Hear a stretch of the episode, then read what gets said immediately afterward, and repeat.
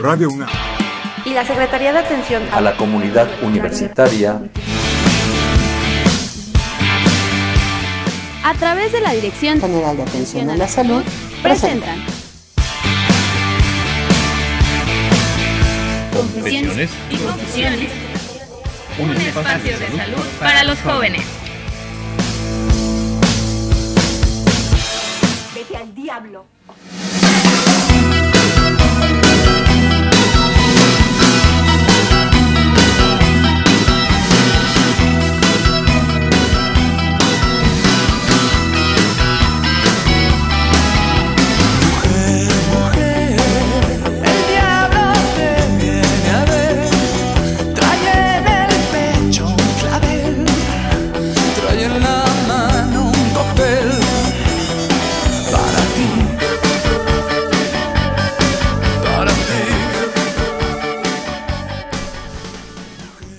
Muy buenas tardes, estamos aquí con ustedes completamente en vivo en un programa más de confesiones y confusiones, dándoles la bienvenida a este gran equipo de salud ambiental y agradeciendo que estén con nosotros. Para mí es un, es un regreso, es un gran honor estar con ustedes. Agradezco a todo el equipo de confesiones y confusiones todo el apoyo que, que me brindaron y aquí estamos con ustedes listos para, para arrancar el tema del día de hoy. Eh, acompañado como siempre de, mi gran amiga Fernanda Martínez. Es un placer. Alfredo Pineda, pues el placer es mío. Qué bueno tenerte de vuelta en estos micrófonos. Te extrañábamos, la verdad es que sí. Y bueno, como dices, este tema que la verdad también nos gusta mucho.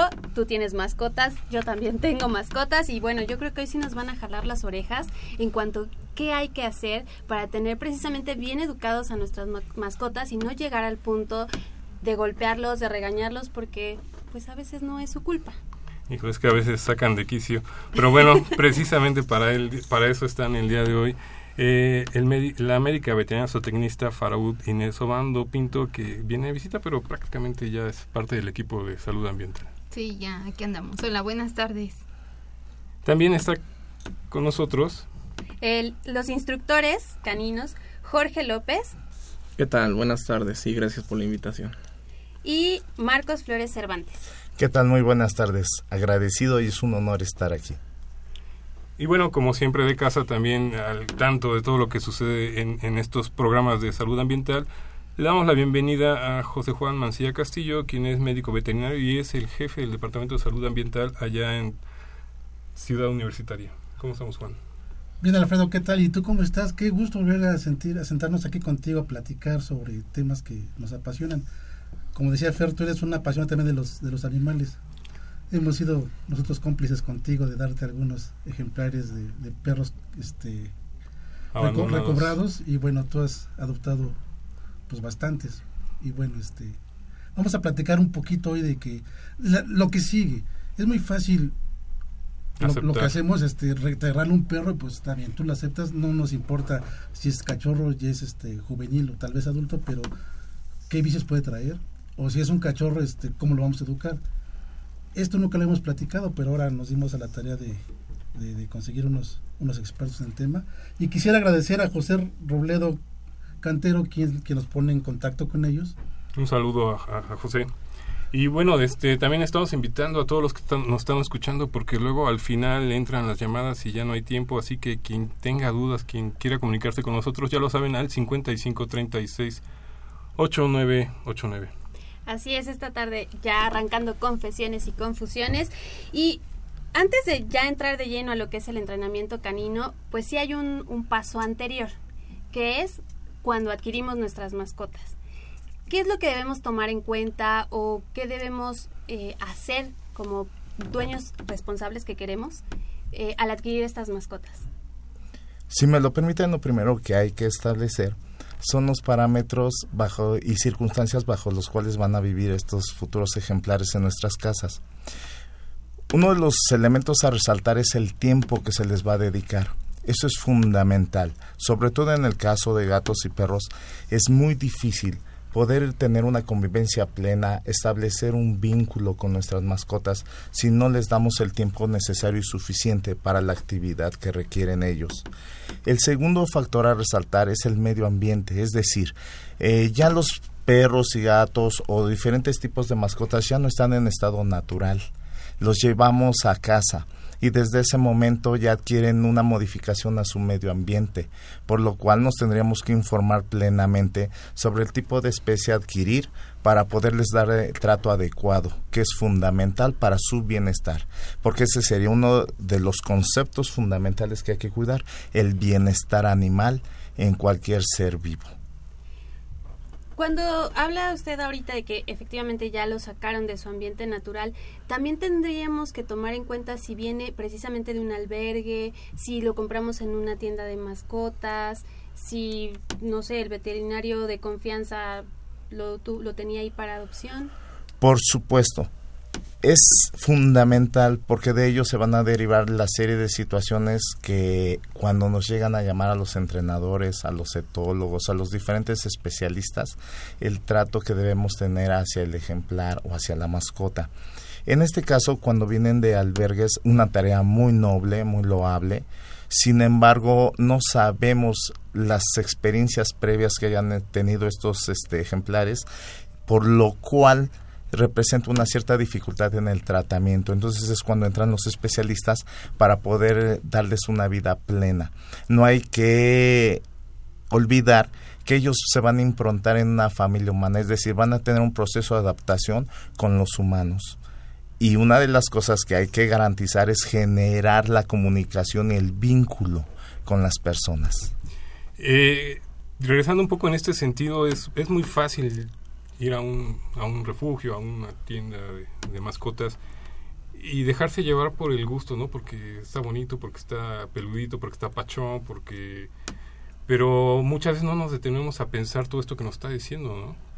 ¿Cómo podemos, este, de primera intención, identificar algunos aspectos que nos ayuden? Bueno, yo eh, invocaría el principio de individualidad del ser vivo. En este caso, si hablamos específicamente de perros, nosotros tenemos que apreciar el carácter, el temperamento, la atracción social que tiene este perro para poder saber cómo lo vamos a manejar. Es decir, es fundamental, entonces hablaremos un poco de lo que es la técnica no propiamente ya del adiestramiento en sí, porque no entramos en esa materia, pero hay algo que se llama refuerzo positivo. A este respecto, nosotros tenemos que buscar que estas, estos ejemplares tengan experiencias agradables. Como no sabemos todo lo que traen atrás, entonces a partir de que nosotros los tomamos, deben de ver al ser humano como lo mejor que les puede pasar en la vida, lo cual implica una responsabilidad por parte de nosotros cada vez que adoptamos una mascota. En este caso, los perros deben de ser trabajados a través de refuerzo positivo.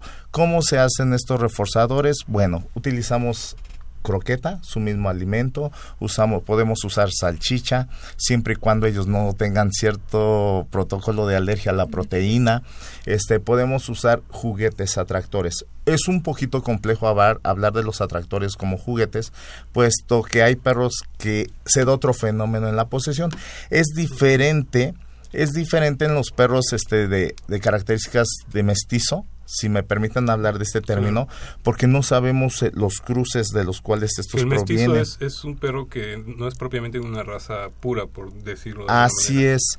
¿Cuál es, sería la diferencia? Que bueno, cuando hablamos de un ejemplar de raza, estamos hablando que viene ya con una cierta genealogía buscando preservar una función zootécnica.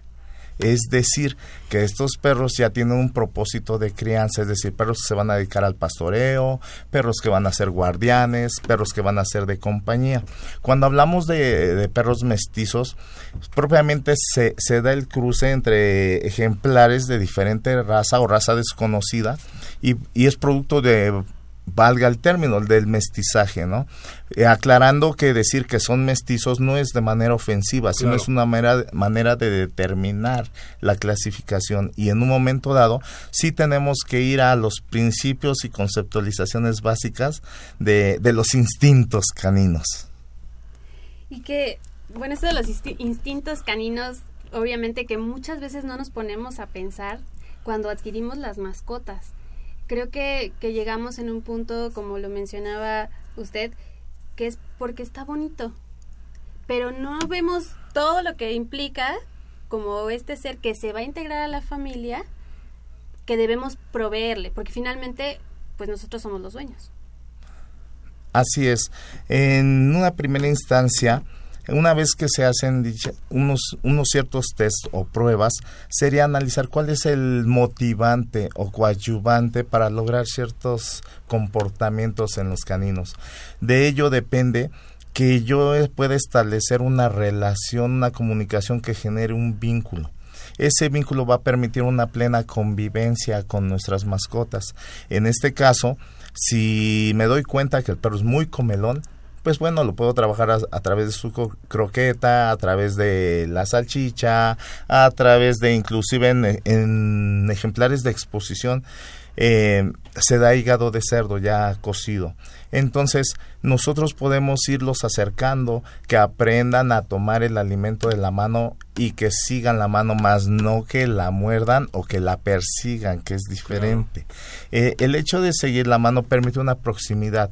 Mientras yo le doy un sentido agradable al ambiente, a la comunicación, el perro propiamente lo, lo capta y entonces generamos un, un aspecto de confianza que con lo cual consolidamos el acercamiento para su posterior entrenamiento. O sea, esto es, este es un inicio, es simplemente Así es. reconocerse eh, con la mascota y que nos identifique.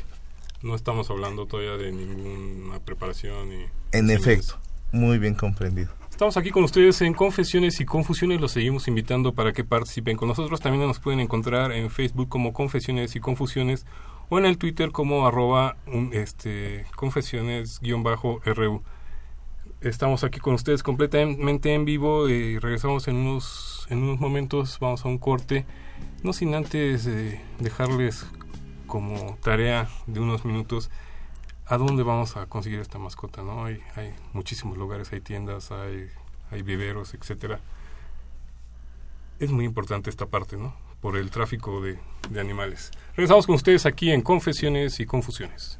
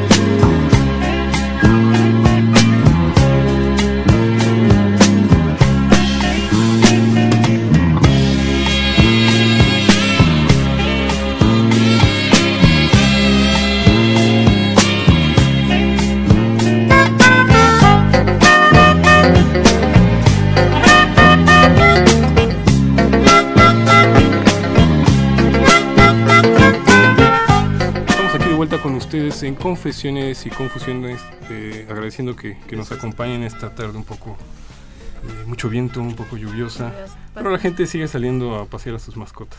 Así es, y nosotros seguimos con el calor aquí en la cabina. Si ustedes pudieran estar aquí, no parece que hay viento, no parece que hay lluvia, estamos bastante en calorcito.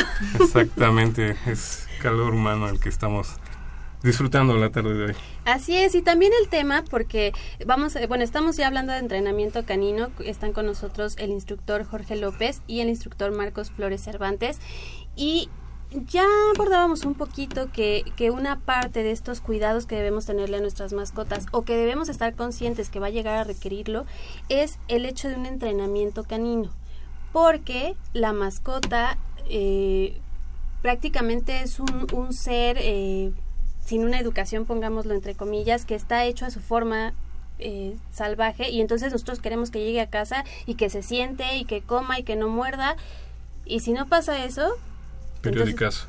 nos enojamos Lo saco el cinturón.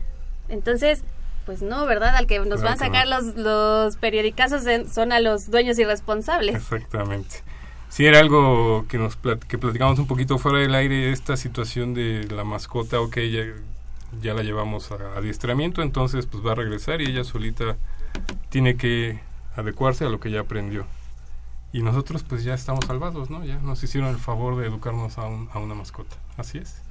Así es. Eh, uno de los errores fundamentales es, es la humanización de nuestros perros y la no comprensión de que son seres instintivos. Comúnmente los perros son de hábitos, de costumbres. Entonces es importante que nosotros empecemos después de, como hablábamos anteriormente, después de intentar vincularlos a través del juego, a través de que ellos, para ellos nosotros seamos lo fundamental que hay en la vida, ¿no? Que somos importantes.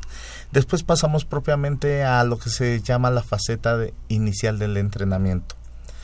No hay que olvidar que son seres emocionales y como tales merecen respeto. Entonces, una, eh, cualquier entrenador que trabaje con un perro debe saber que primero debe haber un acercamiento a través de la adaptación, a través del juego, posteriormente vamos a empezar a dar las primeras situaciones de técnicas de adiestramiento y que nos van a consolidar posiblemente a vincularlos con algunos ejercicios deportivos. Es decir, primero es el, vínculo, empezamos a trabajar el, las bases de la obediencia que nosotros le consideramos que la base de todos los deportes caninos y de ahí podemos pensar en hablar de deportes caninos. Entonces, para esta parte me gustaría la intervención de mi amigo este Jorge López y saber qué nos puede aportar. Ok, bueno. Eh, claro que en el aspecto del comportamiento también tenemos que ver las cualidades que tiene cada perro, ¿no?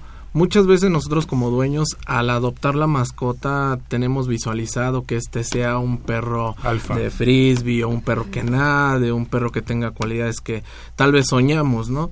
Pero nos damos cuenta de que es un perro retraído, que no es un perro que brinca tanto, entonces ahí es donde tú tienes que buscar más explotar el talento natural que ya tiene el perro, lejos de estar buscando algo que no tiene, que vas a finalmente a, tener que hacer lo negativo. Entonces, precisamente nosotros buscamos explotar la parte positiva, lo que tiene el perro, se lo haces resaltar al dueño, sabes que tu perro tiene esto, lo podemos hacer, llegar a este punto en el que él esté contento con lo que tiene.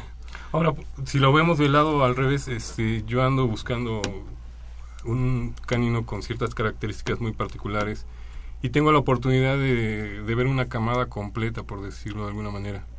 Eh, ¿Cómo puedo identificar entre tantos cachorros lo que yo estoy buscando? Ah, claro, bueno. eh, existen test que ya les puedes realizar a los cachorros desde las primeras etapas, pero eso no determina realmente a veces No es que, que sea seguro que realmente sea lo que busques. Muchas veces por eso cuando los perros ya tienen, este, en este caso los perros de raza tienen pedigrís y todo esto, eh, la mayoría de los perros ya destacan por ciertos deportes, destacan por ciertas actitudes.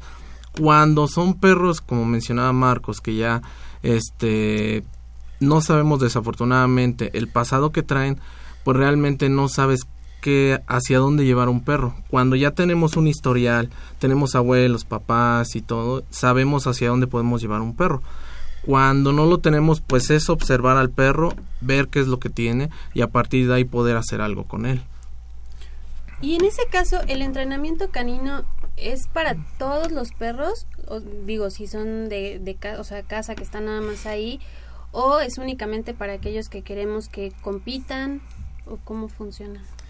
El entrenamiento canino es una parte auxiliar que nos permite modificar o redireccionar los comportamientos.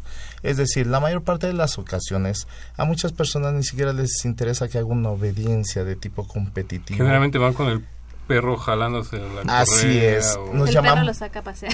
Nos llaman porque desean que hagan eh, el pipí popó en un solo lugar, eh, desean que no los jalen. Que no destruyan la sala. Así es. Entonces, pero es una alternativa.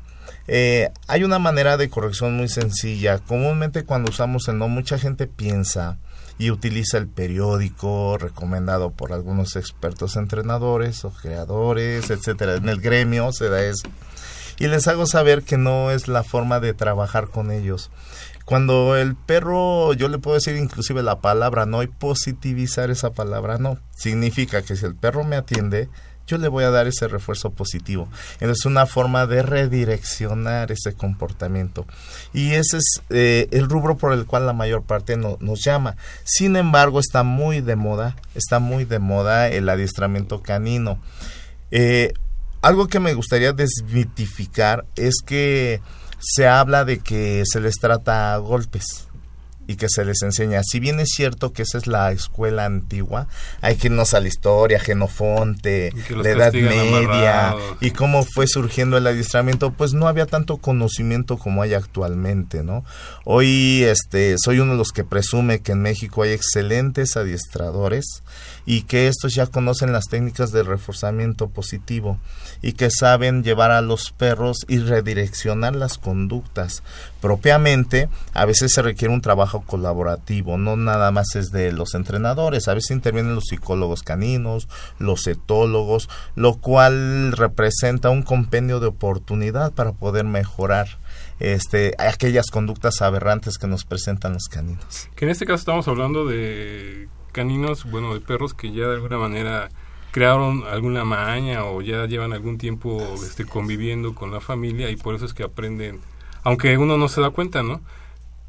Pero en el, en el caso de un, de un cachorro, ¿a qué edad es lo más indicado como para iniciar este tipo de, de entrenamiento? Este, bueno, mira, existen desde perros deportivos que a los dos meses ya empiezan a tener ciertas actividades como juego, disfrazado para que el perro no se dé cuenta que ya está entrenando.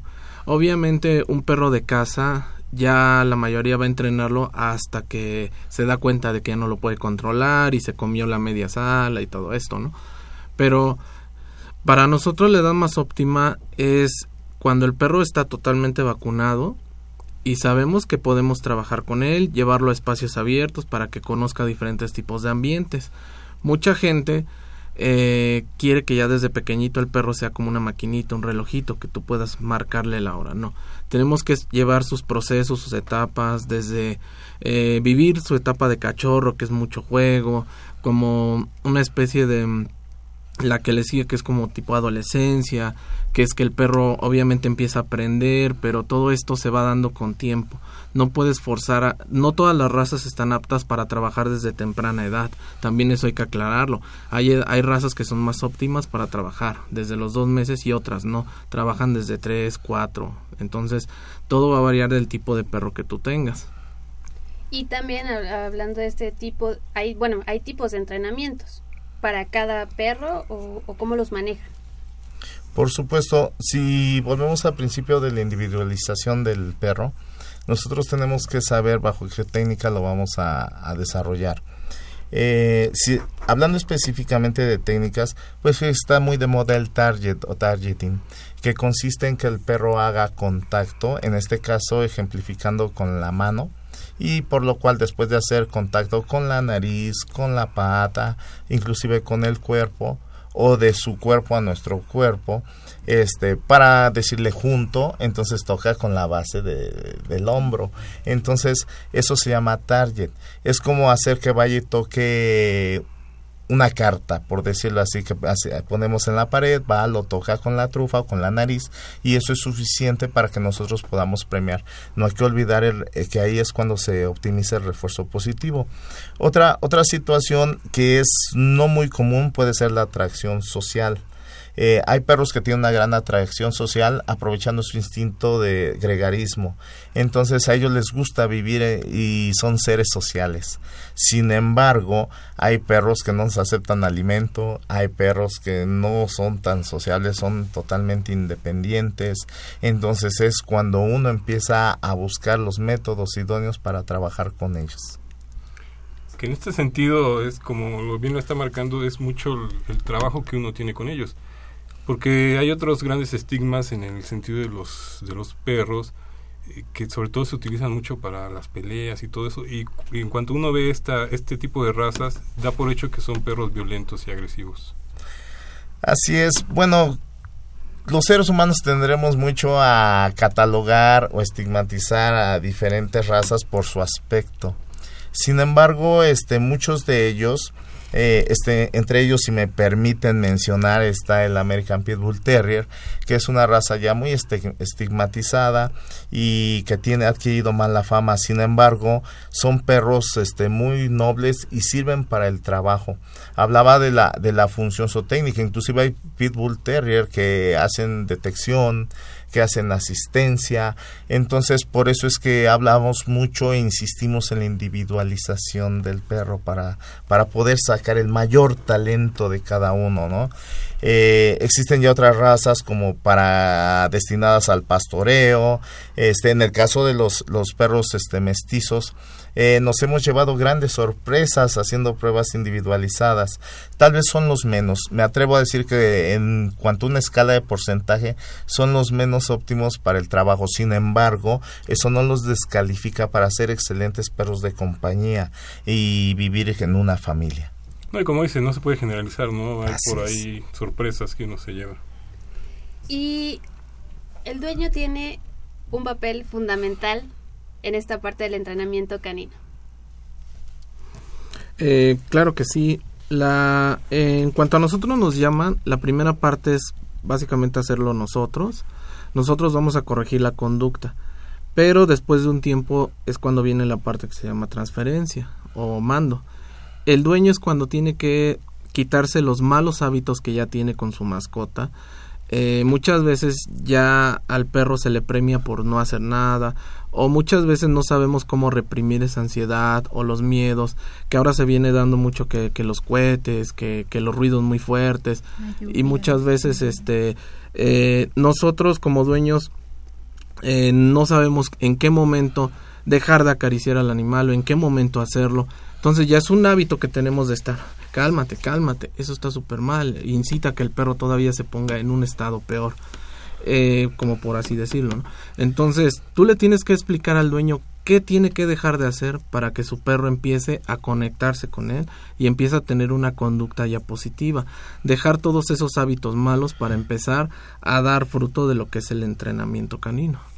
Es decir, primero arrancan con ustedes, con los instructores, y ya después se hace esta transferencia al dueño. O sea, forzosamente el dueño tiene que estar consciente que en algún momento va a ser requerido en esta parte del entrenamiento. Así es. Bueno, ¿Un, solo, miembro de la familia e, es la transferencia al mando? ¿O, em, tendría que ser, no sé, tal vez si son cuatro los cuatro? O... Bueno, mira, en, en nuestro caso, por la, el tiempo y como manejamos todo el paquete, por así decirlo, se te, te es complicado eh, decirle a uno o a otro en el mismo momento, porque a veces unos tienen una conducta con el perro, otros tienen otra.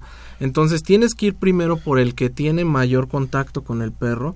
En este caso a veces uno de ellos dice yo soy el que va a sacarlo, yo soy el que va eh, a darle instrucciones y a través de él empieza a darle el mando a los demás.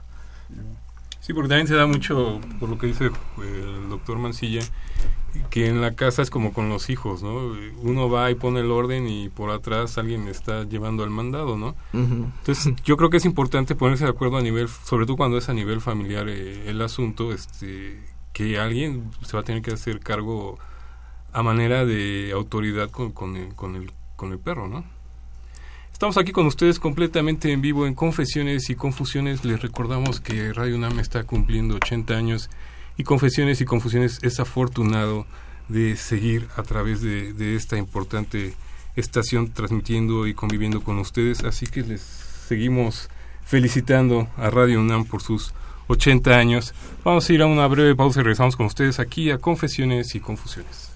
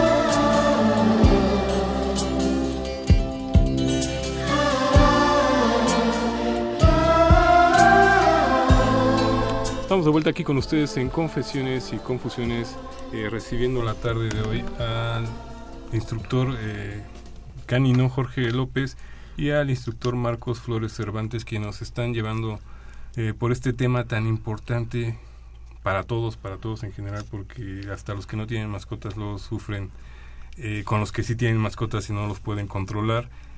Entonces es, es muy importante esta parte de, de la- de la educación canina.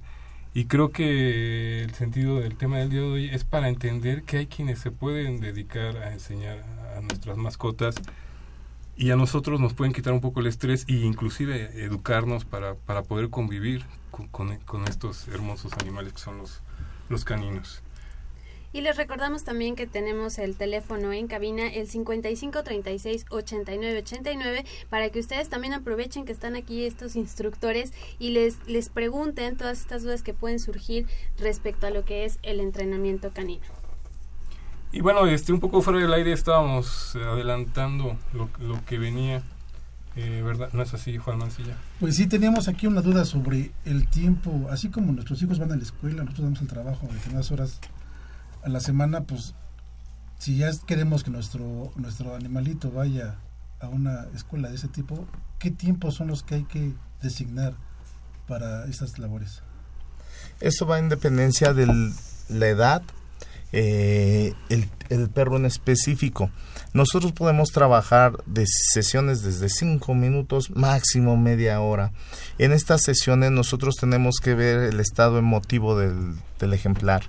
Eh, nosotros podemos partir una sesión en diferentes horarios del día cuando los perros están bajo el concepto de, de pensión. Sin embargo, sugerimos a sus propietarios que trabajen con ellos a diferentes horas en pequeños espacios de tiempo.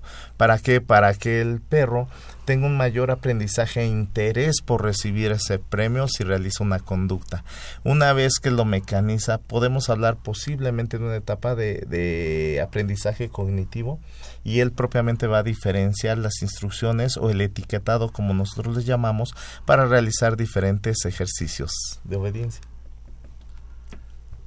Es decir, que sí tenemos que, que saber que no es nada más la escuelita con ustedes, sino que hay que seguir reforzando nosotros en casa. Así es. Sí, de hecho, eh, la mayoría del tiempo nosotros les damos como ciertas tareas que involucran mucho el juego. Eh, para que tú cuando vayas caminando con tu ejemplar, él no se dé cuenta de que está caminando contigo, que está haciendo un caminado ya sin jalarse, que está caminando por un premio. Eh, un sentado por un premio, pero el perro piensa que está jugando, que está correteando una pelota, o sea, sin querer estás entrenando a tu perro, le estás dando esa educación positiva. Ya, ya nos olvidamos de esa parte que es tener que coaccionar, tener que agarrar el periódico, tener que hacer algo malo para que el perro entienda. Entonces a través del juego tú también te diviertes y por etapas o tiempos cortos durante el día empiezas a trabajar a tu perro. ¿Y hay una edad límite para que podamos llevar a nuestros perros al entrenamiento? En algunos aspectos y algunos tratadistas dicen que sí, sin embargo en mi experiencia eh, cuento con un perro de nombre Yago, es un American Staffordshire Terrier. Eh, estamos hablando que Yago yo lo adquirí a una edad pues ya tardía. Estamos hablando que a los siete años empecé su adiestramiento. Y con este perro tuve la oportunidad de ir a visitar este casas hogar. Y ahí la conducción era por parte de los psicólogos para que los niños que estaban en estas casas hogar pudiesen vincularse ahora con el ser humano y que en un momento dado pudiesen confiar en él. La primera fase era confiar en Yago, posteriormente había el acercamiento y hablaban con los psicólogos y hablaban con nosotros como entrenadores. Esto significa que Yago empezó su entrenamiento a los 7 años propiamente. Actualmente Yago tiene 14 años, está retirado. ¿Cuál sería el inconveniente en este ejemplo? Que bueno, un ejemplar que inicia ya con cierta edad, el entrenamiento tiene menor tiempo de durabilidad en acción, por decirlo así. ¿No? O, dando, o brindando un servicio.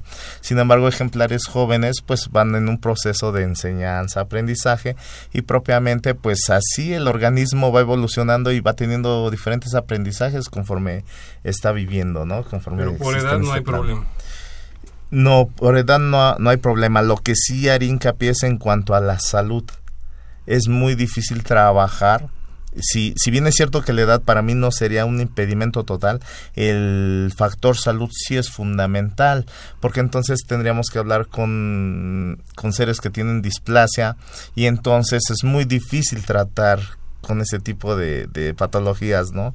Que hay, existen otro tipo de enfermedades, entonces ahí es cuando si, si hablamos de bienestar animal, y nosotros trabajamos con ellos, podemos dar, pero bajo la guía y supervisión del médico veterinario correspondiente. Hay ahí también este algo muy importante en este sentido. Hay quienes dejan que el perro se desarrolle, viva y al rato es que buscan la ayuda, como lo decían muy al principio. En el caso de los perros agresivos que muerden, que atacan o que no pueden convivir con otros este, perros, ¿tienen por decirlo de una manera, salvación? ¿Hay manera de ayudarlos? Claro que sí. De hecho, eh, bueno, en mi caso, la mayoría de perros, por lo, por lo que me llaman, es porque eh, el perro ya mordió a diferentes personas. O ahorita tengo una clienta que tiene tres huskies y un pastor alemán en su casa. Y desafortunadamente tenía cinco perros. Uno falleció porque no pudieron controlar la agresión en esos perros. Eh, obviamente este lleva tiempo y paciencia, pero sí, sí se puede controlar. Ahorita ya son perros que trabajamos en manada, los sacamos a la calle, paseos dentro de casa ya se comportan. El perro que te mencioné al principio era un American Bully y también este con un historial de mordidas. No podía ver que alguien pasara enfrente de él porque y a quien fuera, o sea. Entonces son conductas que a veces dicen, "No, ya hay que dormirlo." Eh, cuando la gente se da la oportunidad y en especial cuando te dan la oportunidad a ti de salvarle la vida a un perro, eh, pues tienes que echarle todas las ganas y principalmente tratar de sacar una conducta buena sin la necesidad de ser eh, agresivo con el perro porque obviamente ya tenemos un perro que tiene miedo y tú no vas a generarle más miedo para quitárselo, ¿no? Que es algo importante lo que acabas de decir. Generalmente uno piensa que el perro es agresivo porque se siente superior a uno, cuando generalmente es una manera de respuesta, ¿no? Es una defensa del... Sí, eh, en este caso, eh, con el perro que te menciono era miedo lo que tenía, ¿no? Tenía mucha desconfianza a las personas. Cuando yo llegué, bueno, en este caso Marcos me acompañó porque desde que lo vimos dijimos, aguas, porque no vamos a poder pero ya conforme lo fuimos conociendo es un perro que solo necesitaba confiar en nosotros y a través de esa confianza generarle confianza con las demás personas, generar como quien dice una cadenita de, de vínculos con todos y a través de eso el perro ahora ya puede convivir, eh, ya lo llevamos a campos de entrenamiento y su dueña que antes pues nada más era, lo trabajo aquí en mi patio, hoy ya está en la calle trabajando con ese perro, ¿no? Qué importante. Adelante. Cabría aclarar que el espectro de la agresión es muy amplio y específicamente hemos notado dos conceptos básicos. Uno es la, la agresión hacia seres de su misma especie y la otra es la agresión hacia seres de una especie diferente a ellos. Entonces, bajo ese espectro, hay que, en base a mi experiencia, no todo ha sido miel sobre hojuelas. Este, hay perros que hemos logrado llevar a muy buen término. Solo en alguna ocasión he tenido una amarga experiencia donde el perro por más redireccionamiento, inclusive lo canalizamos al departamento de etología y este y fue muy difícil, muy difícil su, su rehabilitación e inserción social, ¿no? Eh, el perro tenía los dos tipos de agresión, tanto interespecífica como con específica, y también hay que ser muy claros, no, no todo es tan sencillo, porque, porque para nosotros como entrenadores, eh, no se trata de brindar un servicio con el afán de obtener una ganancia, sino primero nos debemos a los a los perros en este caso y nosotros tenemos que tener las debidas precauciones y la honestidad para saber si ese perro puede representar un peligro para una familia. Y justo aquí habría un tema muy importante. Nosotros como dueños, ¿en qué debemos fijarnos o cómo podemos corroborar que ese lugar al que vamos a llevar a nuestra mascota es un lugar certificado? Eh, son expertos como lo son ustedes, que son instructores con los conocimientos necesarios. ¿Qué debemos de, observar? Porque también es muy fácil que encontremos... Voy, lo dejo No, Ajá, exactamente. O pegan ahí, ay, se entrenan perros, este, 500 pesos la sesión pero pues no tenemos una certeza de que sepan lo que hacen. Bueno, en este caso, propiamente yo creo es desde el momento que se entrevista uno con el adiestrador canino. Posiblemente es muy difícil porque aún falta legislación respecto a esta. O sea, no hay una asociación de entrenadores. Sí existe, sí existen, pero existen diversas. Comúnmente la, la que nos lleva aquí de la mano en, en México es la Federación Canófila Mexicana. Sin embargo, este es una asociación civil que obra de buena fe. Existe la Asociación Mexicana de Estradores de Perros. Eh, yo considero que para poder dejar un ejemplar en manos de alguien es primero estar presente en, las, en los primeros entrenamientos, eh, saber qué técnica está usando, cómo va a trabajar, cómo atiende al ejemplar en su individualidad. ¿Por qué? Porque en México como tal no existe una licenciatura. ¿sí? No existe propiamente una preparación de tipo académico. Sin embargo, eh, sí existen organismos que se han preocupado por dar seminarios, por dar certificaciones. Sin embargo, todavía no hay una homologación a este respecto y hay que decirlo claramente. Eh, yo en un principio decía que había excelentes administradores en México. Efectivamente, eh, los conoce uno de manera personal y nos vamos etiquetando. Sin embargo, ustedes como usuarios, pues sí en un principio tienen que navegar en el conocimiento de bajo dirección y mano de quien se este, dejan a sus ejemplares. Yo creo que respetuosamente eh, escuché la palabra de entrenadores de, de camellón. Sin embargo, les puedo decir que hay muy buenos administradores que, que son de camellón. Lo que pasa es que tener una infraestructura es una inversión Sí, es difícil. económica muy fuerte. Yo me iría más que nada a cómo está trabajando. Nosotros tenemos la fortuna de, de estar respaldados por la, la Universidad Nacional Autónoma de México. Tenemos la situación de que somos usufructuarios en la Federación Canófila Mexicana. Y bueno, buscamos eh, ser asertivos y, y invertimos en nuestra capacitación. Porque aparte, los cursos que existen para adiestrador profesional son ah, onerosos no son tan tan económicos. Sin embargo, eh, ¿quién es la mejor carta de recomendación hasta este momento el cliente? Y eso es una realidad en México. Ah, hablemos claramente y, co- y como es, ¿no? O sea, se corre la voz y eso es lo que ayuda en este momento, aquí y ahora. E- En ese sentido, este, como bien lo marcaba Fer, uno, uno que es de casa y que únicamente lo que quiere es tener una mascota obediente y que no me cause mayores problemas, ¿cómo puedo saber si un entrenador es, es recomendable o no? Sobre todo para lo que yo quiero, ¿no? Porque pues, no lo voy a llevar a competir, no quiero que saque los mejores este, promedios, simplemente quiero convivir con él. Bueno, eh, desde que tú nos llamas o nos contactas, lo primero que se hace es una cita para diagnosticar a tu mascota. No te voy a, a decir, oye, yo te ofrezco esto, esto, porque no lo he visto. Es como si un médico te diagnosticara por teléfono. No se puede. Tenemos que ver a tu ejemplar a través de que lo vemos. Es cuando nosotros podemos determinar qué es lo que podemos hacer con él y a través de eso vemos qué hábitos tiene dentro de su casa, fuera de ella. Entonces es cuando yo puedo decirte a ti como dueño qué plan vamos a seguir y qué tipo de métodos o sugerencias tengo que hacer con tu animal. En este caso, eh, tú decides si es un buen método, un mal método. Ahorita ya por YouTube existen infinidad de métodos que tú puedes ver positivos negativos, ¿no? Eh, yo te voy a decir cómo vamos a trabajar. Si tú quieres estar presente, adelante.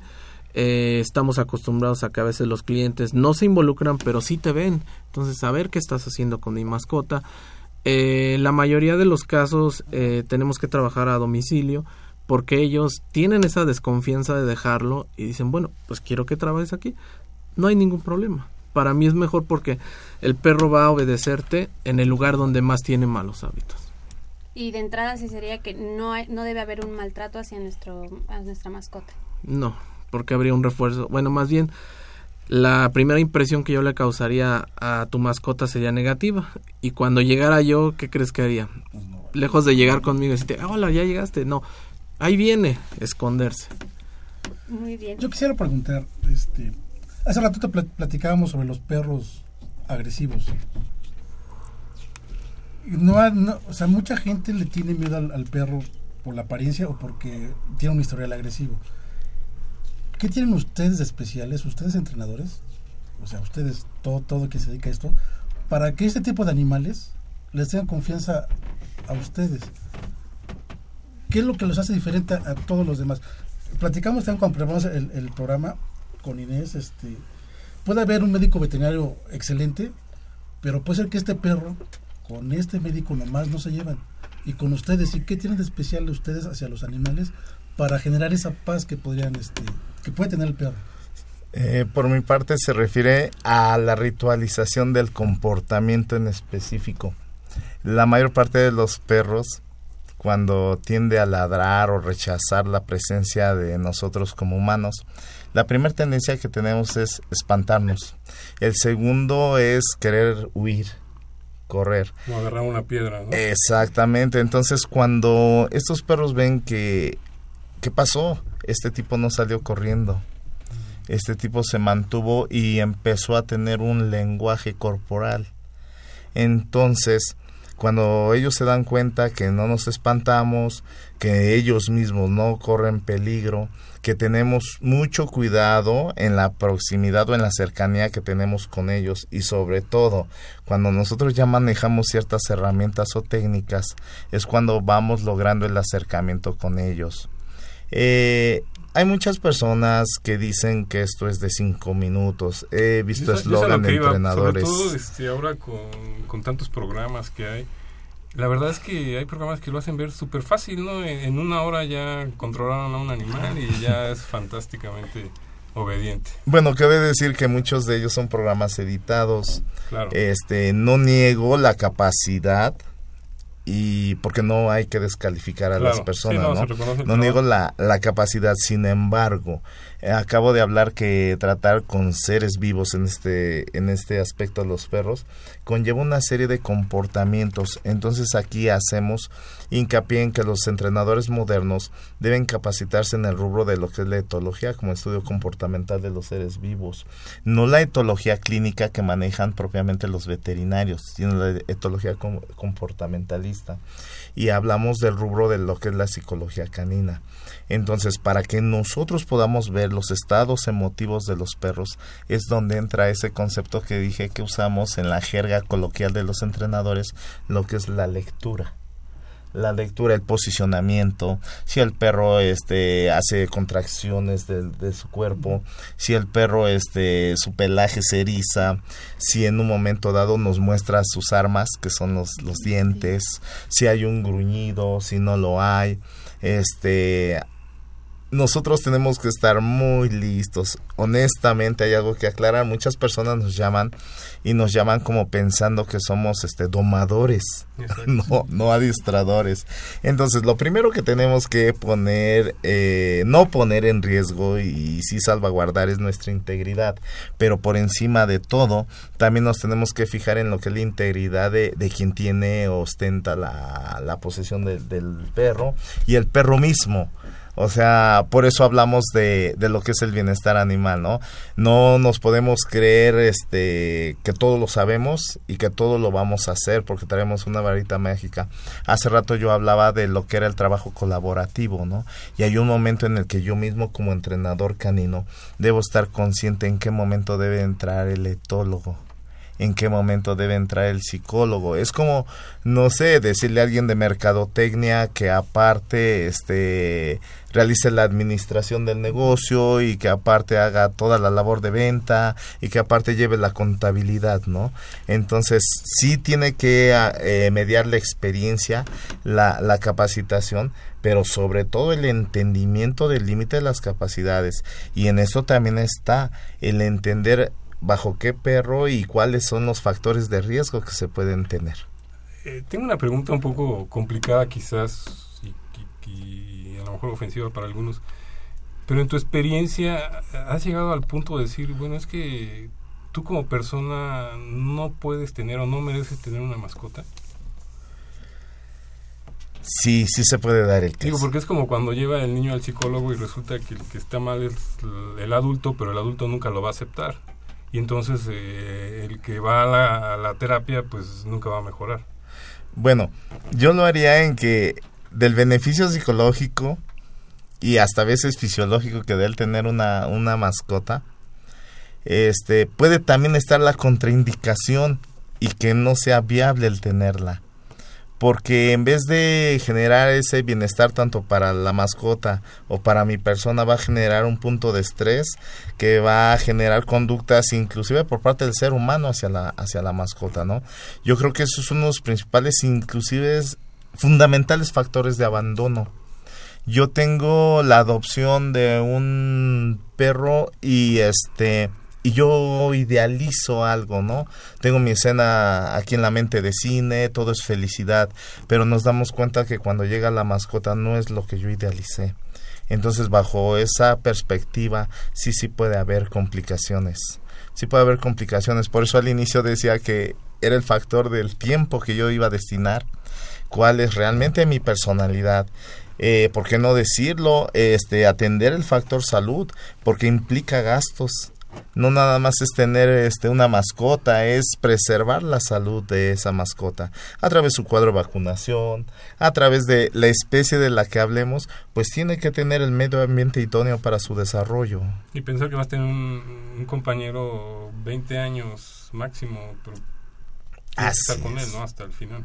Claro, atendiendo a la longevidad de, de las mascotas, no estoy, estoy adquiriendo una responsabilidad, pero si esa responsabilidad es consciente desde el inicio, y yo me preocupo por esa, el destino de tiempo, de recursos, este, de que tiene, es un ser vivo y requiere movimiento. Posiblemente haya un pez que lo puedo dejar en su pecera y le genero su medio ambiente, pero en el caso de los perros, los perros no, los perros tienen que tener actividad y algo por lo que comúnmente nos llaman es porque son perros que no tienen actividad, entonces generaron el acabarse los muebles, en morder personas, en cazar. la familia. Claro. Pues Fer, creo que ahora sí nos jalaron las orejas. Sí, vamos llegando al final de este programa, desafortunadamente porque la verdad eh, es un tema muy muy extenso, pero les agradecemos muchísimo al instructor canino Jorge López por haber estado esta tarde Gracias, este, y bueno, un agradecimiento a ustedes por invitarnos. y también al instructor Marcos Flores Cervantes. Muchísimas gracias. Nuevamente agradecido y complacido con esta charla tan amena. Pues nos quedó chico el programa y nos queda Había que agradecerle a tu- muchas cosas. Pues sí, este, si pudieran decirnos dónde encontrarlos, porque yo creo que va a haber mucha gente que estará interesada. Por supuesto que sí. Este, tenemos una página a través de Facebook que se llama, ¿puedo decir? Sí, adelante, adelante, Working adelante, Dogs. Club. Otra vez, por este, favor. Working Así como Dogs Club. en inglés. Así es. Y este, bueno, dejaremos nuestros datos propiamente. Si hay algo que aclarar o alguna inquietud, con mucho gusto lo, lo resolvemos. Bueno, doctor José Juan Mancilla, eh, Faraudines Obando, muchas gracias también por hacer parte, ser parte de este programa. Alfredo, nuevamente, bienvenido. Fernanda, ha sido un placer. Realmente no se imaginan lo feliz que estoy, como bien lo, lo hemos dicho más de una vez y más de uno lo ha comentado en este programa, se vuelve una adicción estar aquí frente a este micrófono. Fernanda Martínez, ha sido un placer. Alfredo Pineda, nos escuchamos la próxima semana en Confesiones y Confusiones. Un saludo a todo el equipo de salud ambi- de Confesiones y Confusiones, el liceo Cuauhtémoc Solís, el doctor Francisco Estrafón, este, Guillermo Carballido, Itzel Hernández Fernández, Crescencio Suárez Blancas en los controles técnicos. Nos despedimos de Confesiones y Confusiones. Hasta la próxima.